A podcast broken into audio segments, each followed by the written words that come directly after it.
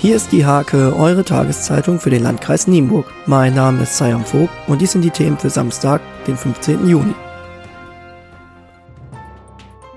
Als Alternative zur Wissensburg gibt es einen Plan B, für den sich CDU, SPD, WG, FDP und ULN im Nienburger Stadtrat gemeinsam einsetzen. Im Gespräch mit der Hake erläutern die Fraktionsvorsitzenden von SPD und CDU, Anja Altmann und Hans-Peter Rübenack, welche Überlegungen hinter dem Plan B stehen.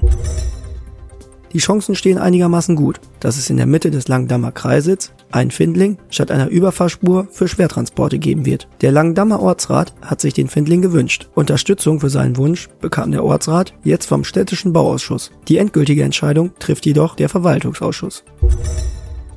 Fast 700 Gymnasiasten haben sich am Spendenlauf ihrer Albert-Schweitzer-Schule beteiligt. Der Erlös kommt dem bekannten Krankenhaus in Lambarene zugute. Seit 70 Jahren trägt die ASS aus Nienburg ihren Namen. Das Bestehen der Namensgebung wird in diesen Tagen mit mehreren Veranstaltungen gefeiert.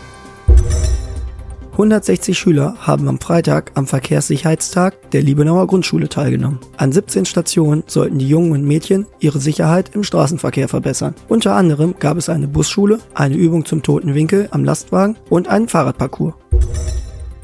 Tag 1 des Schützenfestes mit gut besuchtem Ausmarsch und spannendem Königsschießen liegt hinter den Steierbergern. Zum neuen Schützenkönig wurde Markus Emrich proklamiert. Noch bis Sonntag wird gefeiert. Zum Sport. Heftige Rotation in der vergangenen Saison der Fußball-Kreisliga. Sieben Trainer mussten oder wollten vorzeitig gehen. Jetzt im Sommer finden fünf weitere Wechsel statt. Die Hake arbeitet alle Personalien nochmal auf, versehen mit einem Gastkommentar von Stefan Gilster aus dem Vorstand des NFV-Kreises. Für Rot-Weiß Estorf Lesering steht das entscheidende Spiel in der Relegation an. Am Samstag um 17 Uhr trifft der RWE auf den SV 06 Lehrte. Für die Estorfer um Trainer Lukas Fiertkowski zählt nur ein Sieg, denn Lehrte konnte zuvor höher gegen Uchte gewinnen. Diese und viele weitere Themen lest ihr in der Hake am Samstag oder unter www.diehake.de.